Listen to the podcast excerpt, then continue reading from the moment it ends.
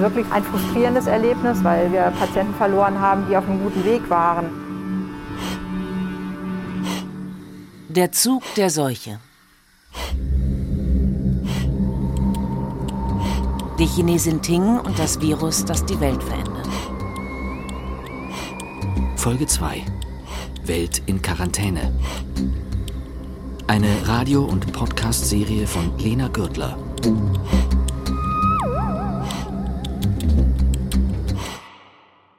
Liebe Mitbürgerinnen, liebe Mitbürger, das Coronavirus verändert zurzeit das Leben in unserem Land dramatisch. Bleiben Sie zu Hause.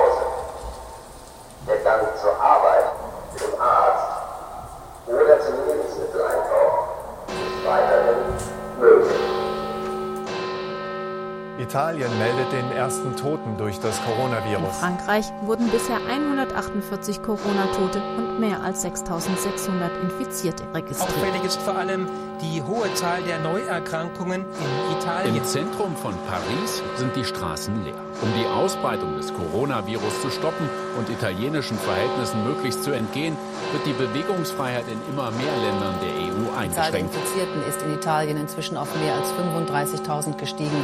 Fast 3.000 Menschen sind an dem Virus gestorben. Besonders betroffen ist der Norden Italiens. Für den Publikumsverkehr zu schließen sind Bars, Clubs, Diskotheken, Kneipen und ähnliche Einrichtungen, Theater, Opern, Konzerthäuser, Museen.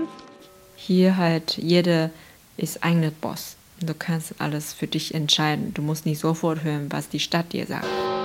Der Sportbetrieb auf und in allen öffentlichen und privaten Sportanlagen, Schwimm- und Spaßbädern. Das wäre doch unnormal, wenn auf einmal alle zuhören, was die Stadt sagt in Deutschland, oder? Zuhören vielleicht schon, aber in Frage stellen. Das sind also die Dinge, die geschlossen werden. Aber ich denke, so vor einem Krieg, vor so einer Lebensbedrohung, wer diskutiert noch? Da hört man sofort. Okay, was haben wir jetzt an Sedierung? Gar nichts, ne? Ne, das ist, das ist im Leberversagen, ne? Also es ist äh, fulminant gerade. Ja, also warum ist, guck mal, das Hypotherm jetzt. Also wir müssen auf jeden Fall was ähm, mit reinnehmen, ja.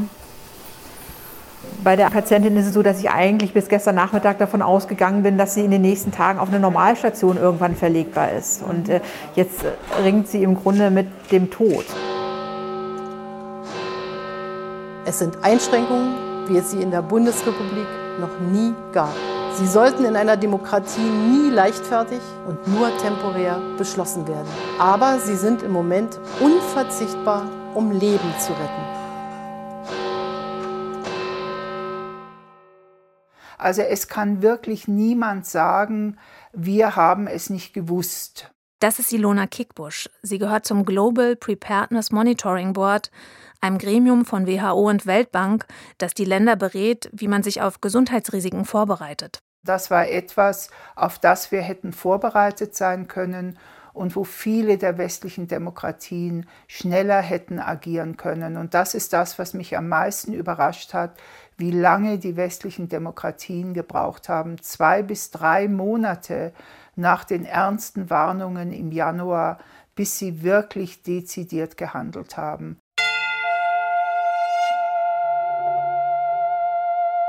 Vor Pandemien durch hoch ansteckende Viren warnen Wissenschaftler schon seit Jahrzehnten.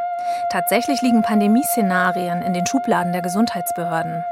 Eines stammt aus dem Jahr 2012 von der deutschen Seuchenschutzbehörde. Das ist das Robert Koch Institut. Es beschreibt den Ausbruch eines Coronavirus in Asien, das trockenen Husten und Atemnot hervorruft. Quasi eine Vorschau auf das Coronavirus 2020. Ting Sai glaubt, das Virus hinter sich gelassen zu haben, als sie am 20. Februar in Frankfurt landet. Mit ihrem kleinen Sohn hat sie ihre Eltern in Shanghai besucht, als das Virus anfing, sich auszubreiten. Vom Ausnahmezustand in China kam sie in den Alltag in Deutschland. Das Virus hatte sie da längst überholt. Ich hatte ja nur zehn äh, Mundschutzmasken mitgenommen. Hatte überhaupt nicht gedacht. Ich habe sogar drauf gefreut über das Urlaub nach Spanien. Überhaupt mal frei rauszugehen nach 14 Tagen. Und danach mh, ging hier auch los, war ich, oh Gott, das war sehr, sehr, sehr, sehr. Also ich weiß nicht, ob ich weinen soll oder lachen soll. ja. Ich habe sogar auch für meine Mutter ein Visum beantragt. Ich habe geplant, dass meine Mutter so später als uns wahrscheinlich Ende März hierher kommt, weil ich mache mir doch Sorge, dass diese Situation in China noch weiter so ist. Na, hier ist ja noch sehr sauber, sehr klar. 19. Februar 2020. China meldet 75.000 Infizierte und mehr als 2.000 Corona-Tote. In Medien und in den sozialen Netzwerken, da gibt es allerdings immer wieder Zweifel. Es könnten weit mehr sein. Aber seit mehr als einem Monat weiß die Welt, ein bisher unbekanntes Virus, das ist von Mensch zu Mensch übertragbar, kann schwer krank machen. In Deutschland, Italien, Frankreich, Ägypten, Iran und Indien gibt es schon Infizierte. Das sind noch Einzelfälle. Das Ausbreitungsrisiko schätzen die meisten europäischen Regierungen als gering ein. Und die Menschen auch. In der U-Bahn ist Ting lange die einzige mit Maske. Ich habe auch mit meinem Mann auch darüber gesprochen, warum. Woher kommt dieses ganz große Unterschied? Guck mal, in, in China, als das passiert, pa, alle kaufen sofort, egal wie, egal wo, egal wie teuer, Mundschutzmasken zuerst. Dann machen sie das auch ganz, ganz äh, ordentlich. Weil die haben Angst vor Tod. Hier, die haben ja schon gesehen, wie in China passiert. Die wissen eigentlich schon. Als Ting mit ihrer Mutter im Januar in Shanghai von Corona erfuhr, da mussten die beiden zuerst an SARS denken. Damals, 2002, 2003, war Tings Mutter Ärztin in einer Klinik und SARS hatte in China regelrecht gewütet. Die Erinnerung daran, die ist in ganz Asien noch sehr präsent. Ganz anders als in Europa. Hier denken höchstens Wissenschaftler daran zurück, als sie vom neuen Virus lesen. Es gab ja schon Publikationen im Januar und aus Hand dieser Publikation konnte man dann irgendwann die Krankheitsschwere einschätzen. Aber man konnte natürlich immer noch nicht einschätzen, wie stark das Virus sich ausbreitet, weil in Wuhan ja eine sehr drastische Maßnahme durchgeführt wurde. Und die hat ja auch sicher die Verbreitung des Virus verlangsamt. Professor Lothar Wieler. Er ist Präsident des Robert Koch Instituts zentrale Einrichtung der Bundesregierung zur Krankheitsüberwachung und Prävention. Es war dann früh klar, dass es eben ein SARS-Virus ist, ein SARS-ähnliches Virus ist. Und wenn man das weiß, macht man natürlich äh, Vergleiche mit dem bereits bekannten SARS-Virus, das vor 17 Jahren um die Welt ging. Und daraus äh, trifft man Rückschlüsse. dann stellt sich raus, einige Wochen später, dass das Virus zwar hoch äh, ähnlich dem SARS-Virus ist, aber doch biologisch ganz andere Eigenschaften hat. Insbesondere die Eigenschaft, dass es eben sehr leicht übertragbar ist, dadurch, dass es sich schon im oberen Nasenrachenraum vermehrt. Das ist eine Komponente, die wusste man lange Zeit nicht. Das ist ein riesiger Gamechanger gewesen, der natürlich dann auch dazu führt, dass man die Risikoeinschätzung ändert. Das hohe Ansteckungsrisiko, ein Gamechanger in Sachen Vorwarnung. Zu spät für einige Länder in Europa. Zu spät für das italienische Bergamo. 27. Februar 2020. Das Bundesinnenministerium und das Gesundheitsministerium bilden einen Krisenstab. Da liefen im Norden Italiens und im Westen Frankreichs die Krankenhäuser bereits voll mit nach Luft ringenden Menschen. In Italien war es wohl ein Champions League-Spiel in Mailand am 19. Februar, das zum Superspreader-Event wurde. Ein Ausgangspunkt hunderter, tausender Infektionen. Und in Frankreich wurde der Gottesdienst der größten evangelikalen Kirche zur Initialzündung. Großveranstaltungen waren damals noch in ganz Europa erlaubt. Car je n'ai point honte de l'évangile. C'est une puissance pour le salut de quiconque croit. L'ambiance à ce moment-là, c'était une ambiance qui était, euh, aujourd'hui je dirais presque dramatiquement normale. Von einer aus heutiger Sicht fast dramatisch normalen Stimmung, berichtet Jonathan Peter Schmidt, der Sohn des Pastors.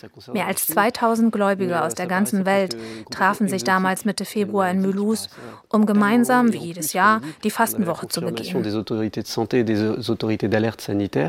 Comme quoi, on avait raison de croire ça, puisqu'il n'y avait pas de circulation du virus reconnue sur le territoire français. Corona, das war damals etwas, was einem fast exotisch vorkam, vor allem die asiatischen Länder betraf, sagt Peter Schmidt. Weit weg.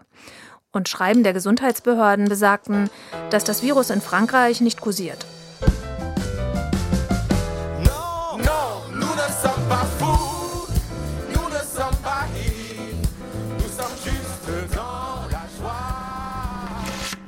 Jonathan Peter Schmidt ist Hausarzt und er erzählt, dass er sich damals schon während der Fastenwoche abgeschlagen gefühlt hat. Vielleicht war er sogar schon infiziert, als er die Schreiben der Gesundheitsbehörden gelesen hat. Erst Anfang März, als er von einem Corona-Fall in seiner Gemeinde hörte, fuhr er nach Straßburg, um sich testen zu lassen. In Mulhouse gab es damals noch keine Tests. Wie wichtig Tests zur Bekämpfung der Seuche sind, wird man erst im Nachhinein wissen. Deutschland hatte zum Glück früh getestet und damit schon Ende Januar den ersten Corona-Fall festgestellt.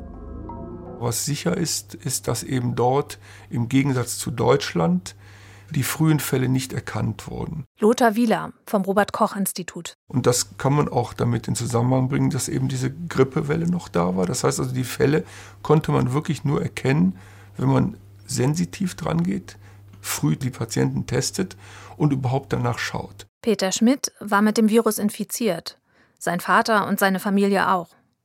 Doch als der Arzt bei den Behörden Alarm schlug, da war es zu spät. Viele trugen das Virus bereits weiter. Der französische Arzt erinnert sich noch an die SARS-Epidemie 2003. Et euh, à ce moment-là, le coronavirus SARS, euh, c'était quelque chose qui était très visible. Damals waren die Infizierten ganz klar an ihren Krankheitssymptomen zu erkennen und damit einfach zu isolieren. In Frankreich seien die Behörden davon ausgegangen, dass dies auch dieses Mal der Fall sei, sagt Jonathan Peter Schmidt. Doch die Ausbreitung ohne Symptome und die fehlenden Tests hätten dem Coronavirus viel Zeit gegeben. Die Gläubigen nehmen das Virus aus Mulhouse mit, nach Italien, nach Deutschland, in die Schweiz, nach Burkina Faso. 30 Menschen aus der Gemeinde sterben, sagt der Pastor. Später werden tausende Infektionen mit dem Gottesdienst in Mulhouse in Verbindung gebracht. Wie in Bergamo in Italien wissen die Krankenhäuser im Elsass nicht mehr, wohin mit ihren Patienten. Im März und April werden allein in Frankreich und Italien mehr als 50.000 Menschen an oder mit Covid-19 sterben. Unvorstellbare Zahlen in Taiwan, dort, wo man das Virus viel früher sehr ernst genommen hat. 31. Dezember 2019. Taiwan beginnt mit Temperaturmessungen bei Flugpassagieren aus Wuhan und schickt eine E-Mail an die WHO mit Fragen zu dem neuen Virus. 20. Januar 2020. Taiwan aktiviert sein Krisenzentrum. Vier Tage später stoppt das Land den Export von Masken. 6. Februar. Taiwan stoppt die Einreise aller chinesischen Staatsbürger. I think that uh, we have prepared for this uh, COVID-19 uh, pandemic for 17 years. Ich denke, wir haben uns 17 Jahre lang auf diese Corona-Pandemie vorbereitet. Nach dem SARS-Ausbruch waren wir mit der Vogelgrippe und der Schweinegrippe konfrontiert. Also das gesamte Gesundheitssystem und auch unsere Seuchenschutzbehörde konnten mehrfach üben, wie man eine Pandemie kontrolliert.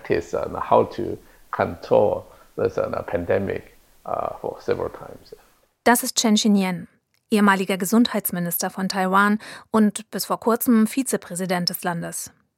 Die Vorbereitung auf eine Pandemie, zum Beispiel genug Masken im Vorrat, ist für Chen Xinyan ein Rechenspiel. Wir haben Kosten-Nutzen-Analysen durchgeführt und die haben ergeben, wenn einmal eine Pandemie in Taiwan ausbricht, sind die dann entstehenden Kosten viel, viel höher als die Kosten, ausreichend Schutzausrüstung vorzuhalten. Than the cost for the preparation of PPE. Ich schaue mit Ting Drehmaterial aus Taiwan. Lin Mai Chun packt Nudeln und Kekse in einen Jutebeutel. Sie ist Stadtteilbürgermeisterin in Taipeh, das ist die Hauptstadt von Taiwan. Gleich startet sie ihren Rundgang durch ihren Stadtteil und zu den Quarantänefällen, die sie betreut. eine Ortsvorsteherin oder eine Ortsbürgermeisterin, glaube ich, die für so einen bestimmten Stadtteil zuständig ist, auch schon ganz lange. Inspiziert diesen Stadtteil. Ich weiß nicht. 因为已经中午了，他们当然要先要上课，要撤。Was fragt sie da? Wie war jetzt die, diese, dieses Verkauf? Also jetzt geht langsam besser, aber hat auch Beeinfluss bekommen von Corona. Frühe Kontrollen an den Flughäfen, konsequentes Verfolgen der Kontakte Infizierter und strikte Quarantäneregeln. Ein Lockdown mit geschlossenen Geschäften oder Restaurants gab es in Taiwan nicht. Teil des Konzepts ist eine Mischung aus Versorgung und Kontrolle, wie hier bei diesem Mann in Quarantäne. Hallo, sind Sie das? Hallo, ich bin die Nachbarschaftsvorsteherin. Ich komme, um nach Ihnen zu sehen.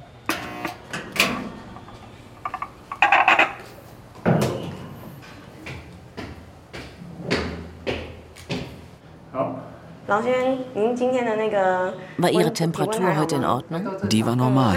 Läuft Ihre Nase? Haben Sie Fieber, Husten oder andere Symptome? Nein, nichts dergleichen. Nein? Na, dann ist ja alles gut. I cannot leave this apartment because if I brought this uh, cell phone out, then the CDC or the police will know, will know that I leave this apartment and the, the police will come here. Der Mann, dem die Mai Chun hier gerade Lebensmittel und Bücher bringt, war im Urlaub in den USA. Jetzt muss er 14 Tage zu Hause bleiben. Wenn er rausgehen würde, erzählt er, dann bekäme er Besuch von der Polizei, denn die ortet ihn über sein Handy. Selbst der Müll des Mannes wird gesondert abtransportiert.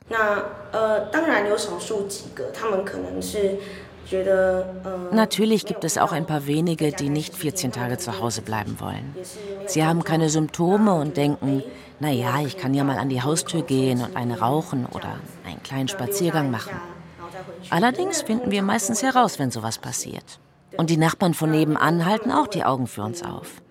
Hier leben viele alte Leute. Daher sind viele Anwohner auch besorgt um ihre eigene Gesundheit und helfen uns, die Bewegung der Leute in Quarantäne zu überwachen.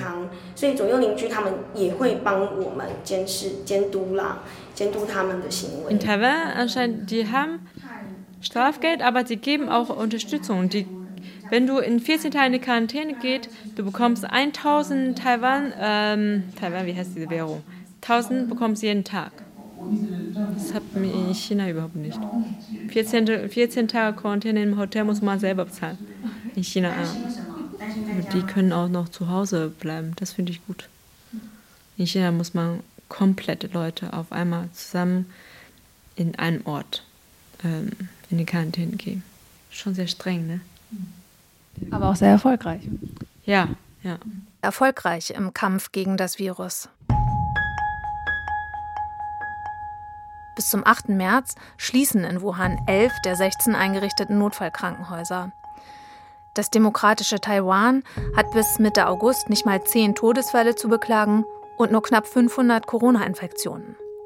Es setzt auf Vorsorge, Schnelligkeit, Kontrolle und vielleicht auch auf sozialen Druck und ist damit so effektiv wie das autoritäre China mit seinen harten Einschränkungen. Die hat Ting selbst 2003 als Internatsschülerin erlebt. Du hast auch von SARS erzählt, dass ihr damals da in der Schule wart und da ihr kamt dann da auch nicht mehr raus, oder? Die Eltern dürfen auch nicht rein. Die dürfen uns gar nicht mehr besuchen.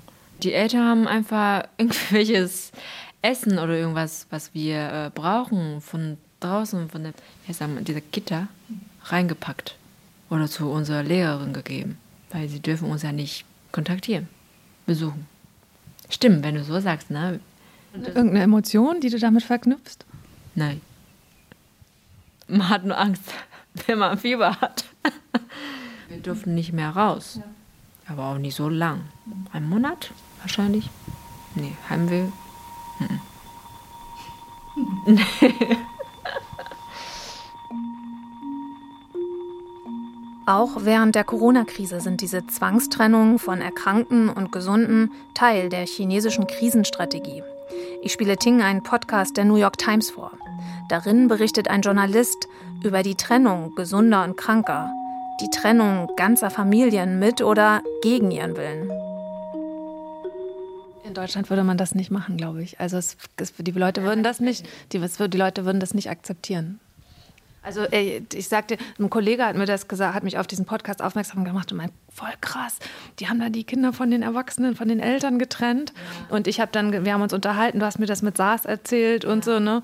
Und ähm, also für den ist das absolut für mich auch unvorstellbar. Ja, wenn das ist so ein kleines Kind, ja, unvorstellbar für mich auch. Aber andererseits, Ne, einerseits in China gibt es keine andere Alternative überhaupt. Hier ist auch noch eine, eine, eine Alternative, auch erfolgreich war. In China gab es ja keine. Na doch, man könnte die Familien so wie hier auch in Quarantäne zu Hause lassen. Ne? Aber eine ist schon, hatte Corona. Ja, das wird hier auch gemacht. Nee, in China wurde sofort ins Krankenhaus gebracht. Ich finde, es ist so diese schwierige Grundsatzfrage, wie geht man in so einer krassen Krise damit um? Also wie, äh, was, was ist der richtige Weg? Ist der richtige Weg, so auf die, auch mit auf die Verantwortung der Leute zu setzen und zu sagen, ich vertraue der Familie. Für mich klingt das, was der chinesische Staat macht, halt nicht nach Vertrauen in die Bevölkerung, sondern er übernimmt es halt. Er nimmt es in die Hand, genau. er trennt es ganz klar und es funktioniert. Aber es ist natürlich sozusagen für das Individuum einfach eine krasse Sache. Es ist eben sehr erfolgreich und hat Leben gerettet. Aber zu welchem Preis? Also zu diesem Zeitpunkt hat man überhaupt kein individuell. Mhm. Ja, ich habe gar nicht da nachgedacht, ehrlich gesagt. Wenn Sie mir versichern, wenn Sie mir auch wirklich klar sagen, ähm, was würde ähm, mit dem Kind gemacht werden oder was werden die dann äh, untersuchen und so weiter, um wie viele Tage dann später und was geschehen, alles mir geklärt, dann werde ich auch akzeptieren. Aber nicht einfach, okay, du gehst dahin, du darfst jetzt eben nicht mehr sehen und so weiter. Das ist so wie vorher, warum wir diese Regel so halten, weil wir wissen, warum das, dies und wie werden diese Virus verbreiten. Deswegen müssen wir jetzt die Regel halten und so weiter. Wenn Sie mir auch alles erklären, dann werde ich auch akzeptieren.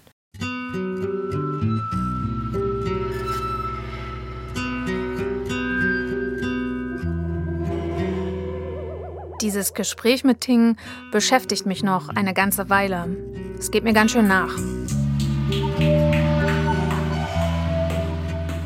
In Deutschland fallen die Entscheidungen, wie man mit Corona umgehen soll, nach langen Diskussionen. Politiker aus Bund und Ländern ringen im Februar und März um den richtigen Weg und um Konsens. Unterdessen bringen Urlauber aus Ischgl das Virus aus den Skiferien nach Deutschland. Und während in Italien große Teile des Nordens am 8. März abgeriegelt werden und zwei Tage später die Börsen weltweit einbrechen, da sind in Deutschland die Bundesliga-Stadien noch gefüllt. Zahl der gemeldeten Neuinfektionen in Deutschland. 9. März 237. 12. März 802. 15. März 1043. Gesamtzahl der Infizierten an diesem Tag mehr als 4800. Zwölf bekannte Todesfälle. Am 11. März erklärt die WHO die Coronavirus-Ausbreitung zur Pandemie. In Europa versucht jedes Land sein eigenes Glück. Italien schließt einen Tag später alle Geschäfte, während in Großbritannien lediglich empfohlen wird, sich bei Husten und Fieber in eine siebentägige Selbstisolation zu begeben. Spanien erklärt am 14. März den nationalen Notstand. Die deutschen Bundesländer schließen Schulen und Kitas und Frankreich hat bereits Schulschließungen verkündet. Der 16. März wird in Deutschland zum Höhepunkt der Einschränkungsmaßnahmen. Liebe Mitbürgerinnen, liebe Mitbürger. Für Reisende ohne triftigen Reisegrund gilt, dass sie nicht mehr ein- und ausreisen dürfen. Es sind wenig Menschen bisher erkrankt, aber gerade das müssen wir nutzen, um jetzt alle möglichen Maßnahmen des öffentlichen Lebens herunterzufahren. Schon ab morgen geht überall im Land die Polizei herum und sorgt dafür, dass Menschen sich wirklich auch trennen, dass sie auseinandergehen. Ab kommenden Montag werden die Schulen und Kindertagesstätten, Kindergärten geschlossen. Messen, Ausstellungen, Kinos, Freizeit- und Tierparks. Für Alten, Pflegeheime, Behinderteneinrichtungen ist das Besuchsrecht generell verboten. Für Krankenhäuser gilt nahezu das Gleiche. Keine Besuche Dies mehr. ist die Stunde, in der die Kräfte in unserer Demokratie zusammenstehen. Bleiben Sie zu Hause. Ganz so strikte Ausgangsverbote wie in Frankreich, Spanien oder Italien gibt es in Deutschland nicht. Aber trotzdem wird es still auf den Straßen. Bleiben Sie zu Hause. Ich bin jetzt hier auch sozusagen völlig allein in die Bibliothek, bis auf zwei Menschen, die hier noch arbeiten, die noch gerade da sind. Studierende sind überhaupt nicht mehr zu sehen. Und viele Menschen beginnen, die außergewöhnliche Situation digital im Corona-Archiv der Universität Hamburg zu dokumentieren. Im ganzen Campus herrscht quasi Totenstille. Naja, mit spannenden Situationen wird es der Sache, glaube ich, nicht gerecht. Es wird eine spannende Zeit. Damit hätte bis vor ein paar Wochen noch keiner gerechnet. Nicht mal ansatzweise. Ich sitze hier zu Hause, darf nicht zur Arbeit fahren. Keine Verspätung nervt mich, auch nicht die Deutsche Bahn.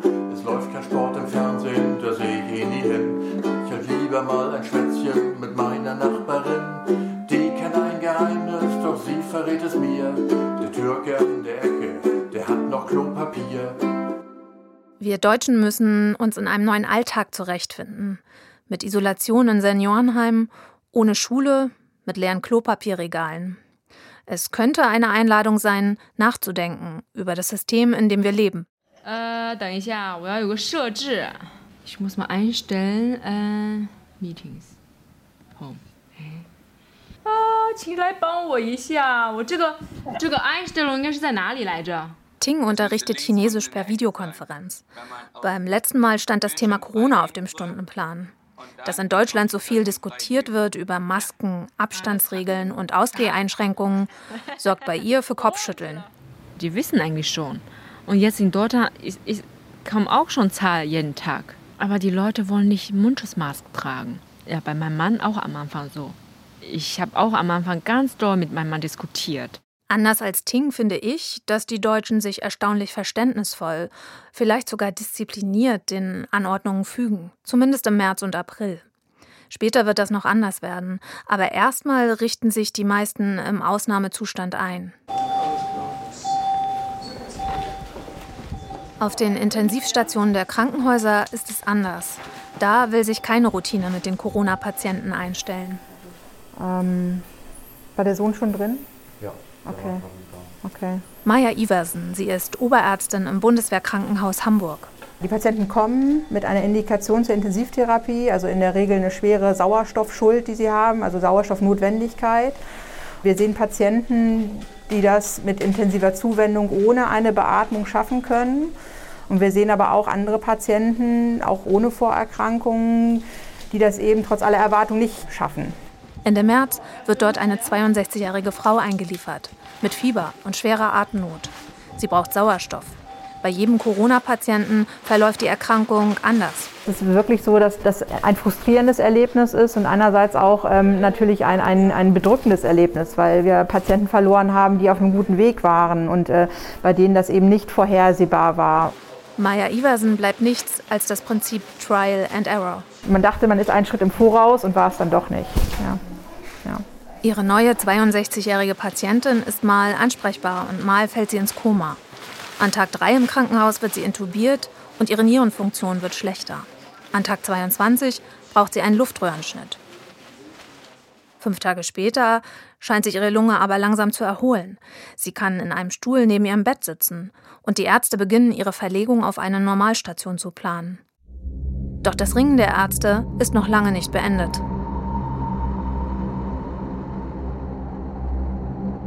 Der Zug der Seuche. Die Chinesin Ting und das Virus, das die Welt verändert. Folge 2. Welt in Quarantäne. Eine Radio- und Podcast-Serie von Lena Gürtler. Mit Sandra Borgmann und Samuel Weiß. Technische Realisation Jens Kunze. Regie Friederike Wigger. Redaktion Thilo Guschas und Christoph Brössel. Eine Produktion des Norddeutschen Rundfunks 2020. In der ARD Audiothek und überall da, wo Sie Podcasts abonnieren. Mehr Informationen auf ndr.de/radiokunst. slash